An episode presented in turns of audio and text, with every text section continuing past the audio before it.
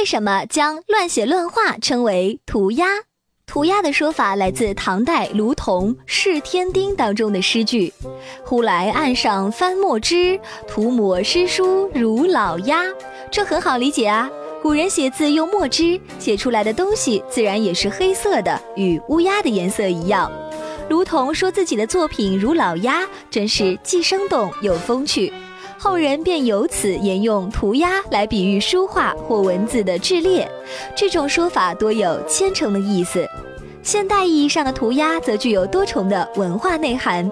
凡是街头建筑物的墙壁上所出现的各类色彩鲜艳的图案或奇形怪状的文字，均可被称为涂鸦。这些被一些人视为艺术，却令管理人员头痛的街头，是一种结合了嘻哈文化的图写艺术，形成于上世纪七十年代初的纽约。纽约市立大学的学者埃德瓦在《世界百科全书》中写道。涂鸦经常写在公共厕所、公共建筑的墙上或公园的石头上，有些单字和词组不甚健康，有时只是写人的名字，也有关于性的，还有许多是政治口号。部分文化研究的学者则认为，涂鸦作品是某些阶层人士进行心理宣泄的一种衍生品，这便是涂鸦的来历。